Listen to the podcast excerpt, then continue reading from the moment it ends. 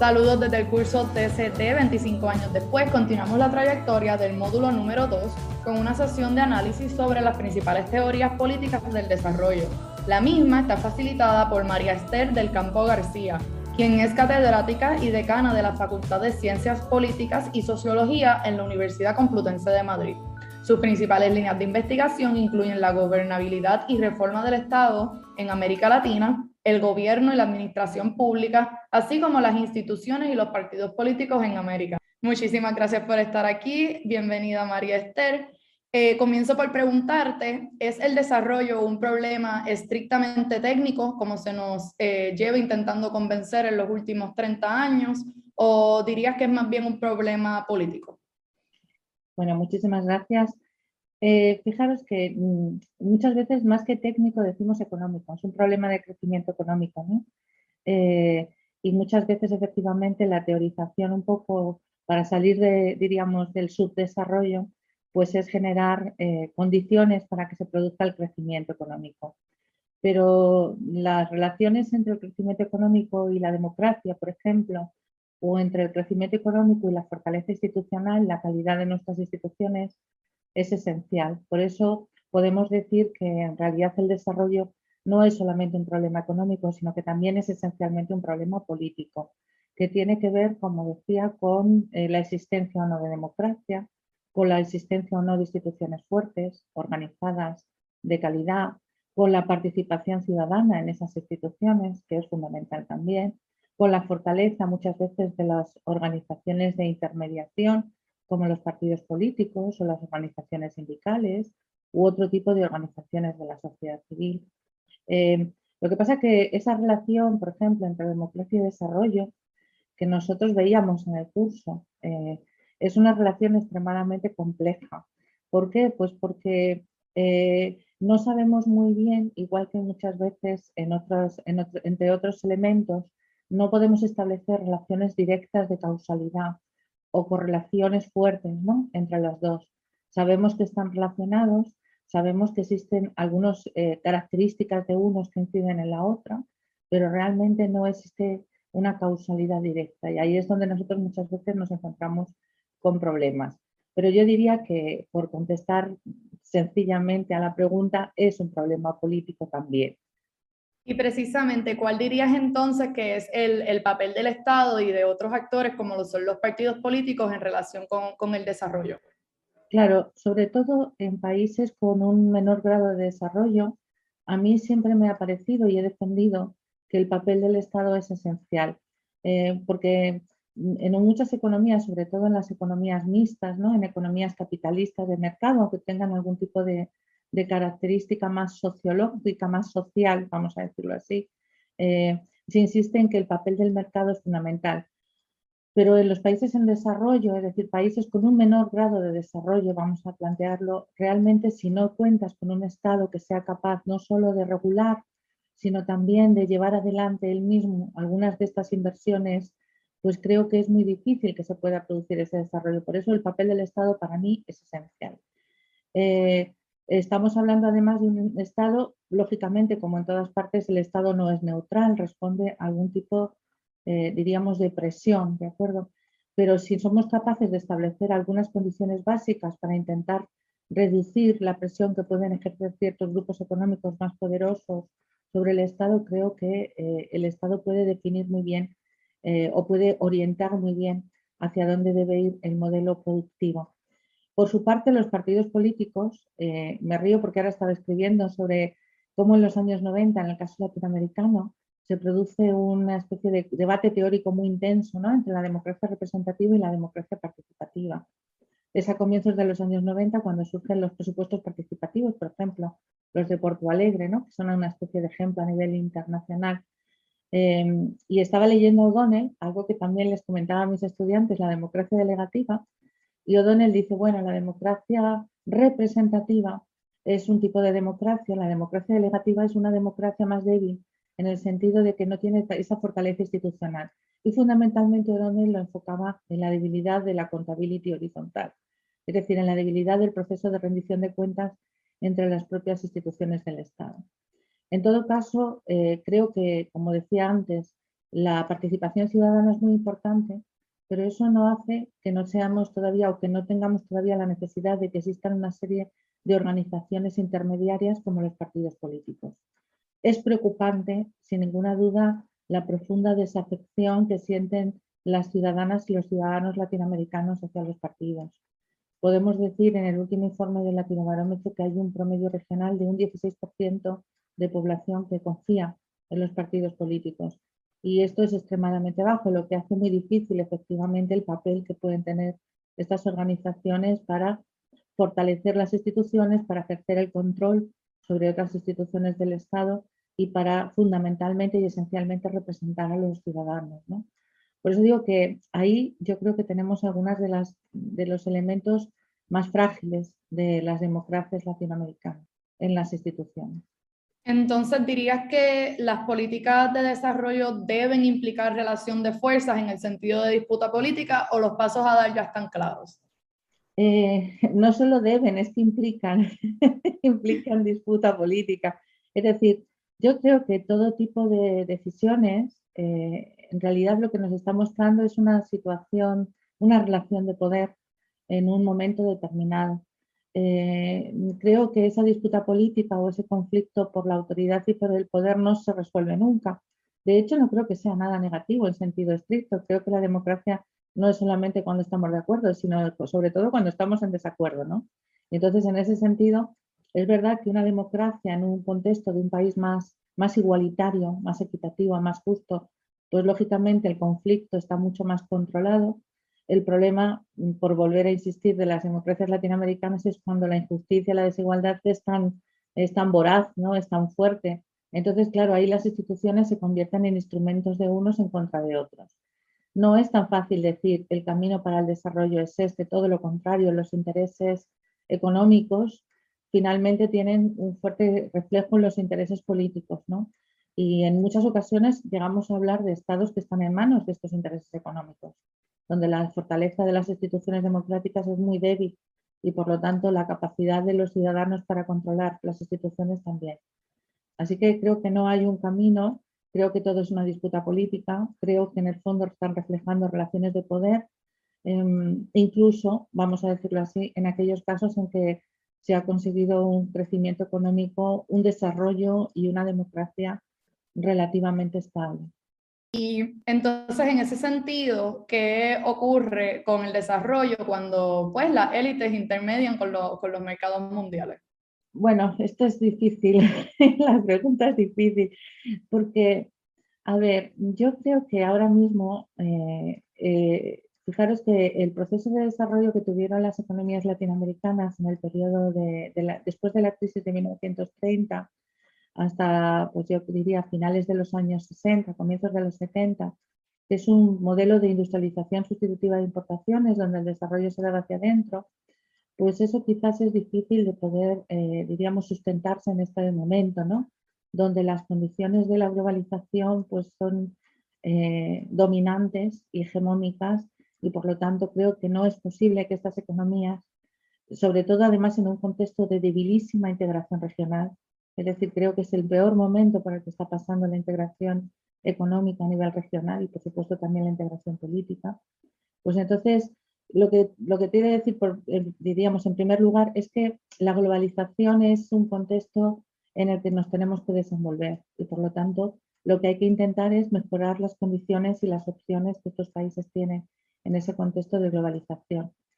Eh, en segundo lugar, que las condiciones económicas de reprimarización de estas economías que se produjeron en esa década del 2000 al 2010, donde realmente hay un periodo de crecimiento importante.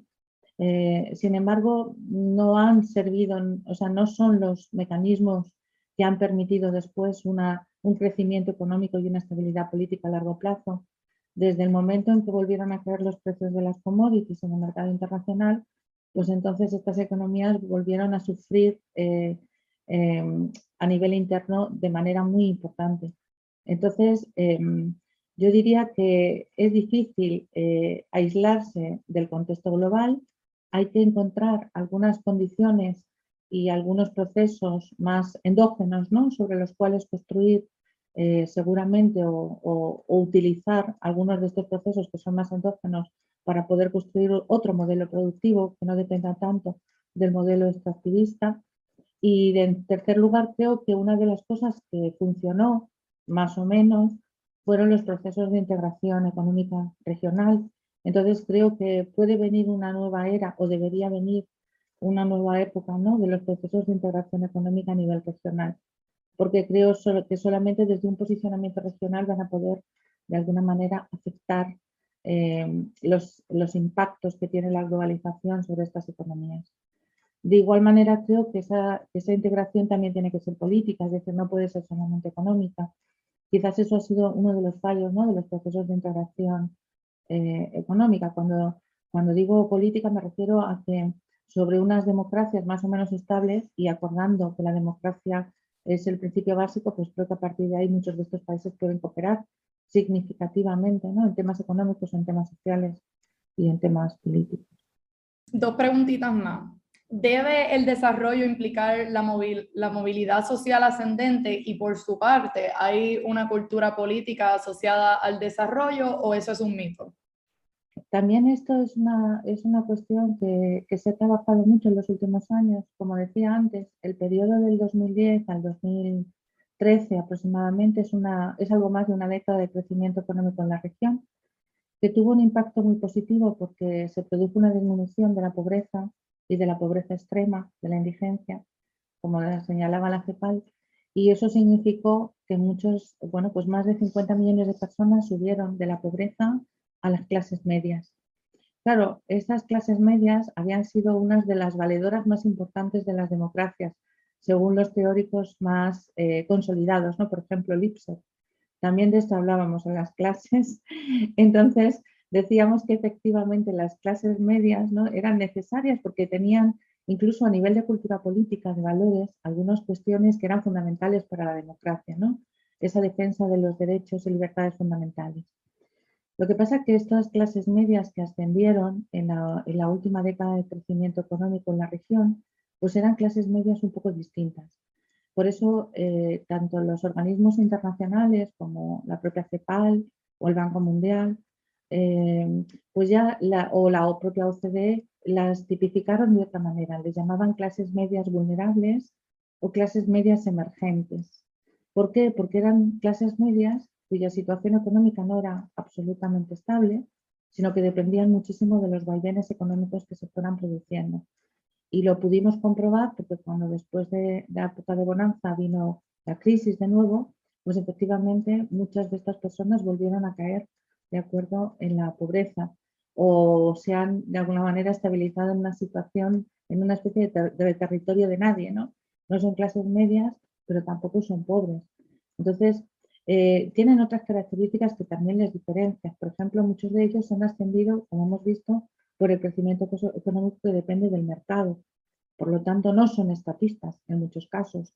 Si bien es cierto que algunos grupos de pobres, sobre todo los que se beneficiaron de los, de los eh, bonos, ¿no? de, las, de las transferencias condicionadas y no condicionadas, que se, que se, de estos programas de transferencias de rentas, que se desarrollaron sobre todo en la década de los años 90, pues es verdad que desarrollaron hacia el Estado una posición asistencialista, pero muchos de estos nuevos sectores emergentes no, no son realmente eh, estatistas, sino que piensan más bien en que lo que les interesa es que el, mercado funcione libremente para que eso eh, tenga repercusiones positivas ¿no? en su cesta de la compra y sobre todo en un acceso a mejores salarios y a mejores empleos. El problema normalmente de este crecimiento económico, ¿no? de esta movilidad social ascendente, es que tampoco va acompañada, por ejemplo, de un incremento significativo de la educación. Es cierto que la educación ha mejorado en la región, pero yo creo que ha sido precisamente por el papel del Estado, es decir, por la inversión pública que se ha realizado en, cuestiones educativas, no por la capacidad de acceso que tengan todos estos grupos vulnerables para acceder a, a la educación privada. ¿no? De igual manera pasa con la sanidad. Y de hecho lo que nosotros hemos advertido es que las movilizaciones que se empiezan a producir desde el 2015 en adelante en muchos países de la región vienen motivados por la incapacidad precisamente de atender a todas estas nuevas clases medias que precisan de servicios públicos de más calidad. Eh, cuando el Estado también es incapaz de ofertar este tipo de servicios públicos y la situación económica ha empeorado sensiblemente, pues entonces nos encontramos, en, nos encontramos con una gran inestabilidad política y con procesos de movilización social donde se están levantando este tipo de demandas, ¿no? por una mejor educación, por una sanidad, en muchos casos públicas, eh, porque el Estado eh, sea capaz de, preservar la seguridad de los ciudadanos, que sigue siendo una cuestión fundamental. Es decir, en el último Latino Barómetro, cuando les preguntamos de nuevo a los ciudadanos latinoamericanos cuáles son los problemas más importantes, por una parte hay un problema económico, acceso a un empleo, y por otra parte, abro paréntesis, perdón, donde la informalidad sigue siendo muy, muy relevante, y, y por otra parte el tema de la preocupación en torno a la seguridad ciudadana en torno a la seguridad de las familias y de las personas, sobre todo en las zonas eh, urbanas. Quizás también, eh, por, terminar, hemos asistido a una mayor segmentación y fragmentación de las sociedades latinoamericanas. Y ahora mismo, algo que nos ha preocupado históricamente, y es ese conflicto urbano-rural, pues se sigue produciendo. Es verdad que las ciudades han crecido mucho y las periferias urbanas también, y que ahí se están dando la mayor parte de los conflictos en estos momentos pero no podemos olvidar que hemos abandonado un poco a sus fuertes, ¿no? a muchos de estos núcleos rurales donde la pobreza, la desigualdad, la exclusión política y social se sigue produciendo. Y en este sentido creo que también el desarrollo debe ir en esa dirección, ¿no? de intentar integrar y explicar un poco la, la desigualdad endógena y estructural que se sigue produciendo en muchos de estos países. Entonces, para resumir, ¿existe un vínculo entre modernización y desarrollo? ¿Por qué sí o por qué no? En nuestra clase de teorías políticas del desarrollo, cuando comenzábamos, eh, una de las primeras, o yo diría de las teorías que más impacto tuvo en la región fue la teoría de la modernización. Eh, en sus componentes económicos, pero sobre todo en sus componentes sociológicos y políticos, ¿no? Un sociólogo como Gino Germani tuvo un impacto muy importante en muchos de, los, de estos países y en muchos de los decisores públicos, sobre todo en los años, en los años 60, en los años 70. Por lo tanto, esa idea de que hay un proceso de modernización, hay un proceso de, ascenso ¿no? Eh, económico y de ascenso social que conlleva también un proceso de modernización política, yo creo que tiene una parte de, de razón, en el sentido de que podríamos utilizar una parte de esa teoría de la modernización. Pero claro, quizás lo que, lo que estaba errado, o lo que no fuimos capaces de explicar, es que ese ascenso no, es, eh, no siempre va en la misma dirección, o sea, no siempre es ascendente. Eh, y tú te puedes encontrar con un proceso de modernización autoritario, por ejemplo, es decir, donde hablábamos antes de la cultura política, los valores sociales más bien se corresponden con un régimen autoritario que con una democracia. De hecho, cuando los autores comparaban los procesos de modernización económica, de industrialización en América Latina y en, el sudeste asiático, pues se daban cuenta de que efectivamente una de las diferencias más significativas era que los países asiáticos, los valores que estaban sustentando ese proceso de modernización eran autoritarios. Entonces, eh, yo creo que ese fue un error, pensar que la teoría, que la modernización ¿no? que se estaba produciendo pues seguramente era una modernización que tenía un único camino y que iba a terminar en un único punto, en un único destino, que sería la democracia y el crecimiento. Eh, en el caso latinoamericano nos dimos cuenta que no, porque después de, ese proceso de modernización de los años 60 vinieron las dictaduras militares y casi todos los países de la región tuvieron una experiencia de regímenes eh, militares que truncaron no solamente eh, las democracias, ¿no? los derechos humanos, sino que truncaron también esas experiencias modernizadoras que venían acompañadas de ese proceso de industrialización del que hemos hablado antes. La verdad es que eh, la modernización significó seguramente un cambio en las relaciones sociales, porque permitió en muchos países de la región la aparición de nuevas clases sociales, sectores populares que no habían sido integrados en el periodo anterior y que se integraron políticamente en ese, en ese periodo de modernización. Pero también es cierto que fue una modernización eh, bastante subyugada, bastante subordinada y que conllevaba algunos rasgos eh, diríamos, autoritarios que efectivamente se pusieron mucho más de manifiesto cuando los militares dieron los golpes de Estado en los años 70. Em, ¿Es posible un proceso de, crecimiento y de democracia sin modernización? Pues yo creo que no. Es decir, creo que en el fondo eh, ese proceso de modernización fue necesario porque hubo que de alguna forma eh, adecuar y transformar muchas de las instituciones, de las estructuras de, los países latinoamericanos. Si bien es cierto que entonces podemos discutir sobre la profundidad del proceso, sobre cómo orientarlo y sobre cuáles podrían ser o deberían ser los, los actores ¿no? que lideraran el proceso. Volviendo a lo que me planteabas antes, yo siempre defendía en mis clases, el Estado tiene que ser uno de los actores fundamentales en liderar ese proceso, porque seguía diciendo, incluso la sociedad no tiene los mecanismos de control y de rendición de cuentas que tiene el propio Estado, que debería tener el Estado. Entonces, bueno, la verdad es que eh, después la aparición, sobre todo la emergencia ¿no? de nuevos actores sociales, sobre todo de pueblos originarios, de sectores subalternos ¿no? que se produce en los años 80 y en los años 90, pues a lo mejor resulta que lo que nos está diciendo es que eh, el futuro es una especie de, mosaico donde valores modernos y valores postmodernos e incluso valores tradicionales que tienen que ver con estos nuevos actores, pues se tienen que combinar. Y seguramente es esta combinación de, distintos tipos de valores y aprendizajes sociales los que van a, ser, bueno, los que deberían ser eh, el futuro de estos sistemas políticos. Lo que pasa es que sigue siendo extremadamente difícil. Estamos, por ejemplo, en el caso de Chile, ahora en un momento bien extraordinariamente interesante, porque se está produciendo la constituyente y todos los debates. Y sin embargo, si uno está un poco al día de lo que se está discutiendo, pues te das cuenta de que están todavía en la discusión sobre el reglamento, cómo se toman las decisiones y no están en, la, diríamos, en la profundidad de los debates sobre esto que estamos comentando, de cuáles serían un poco las bases de, la, de, la, democracia chilena en los años venideros.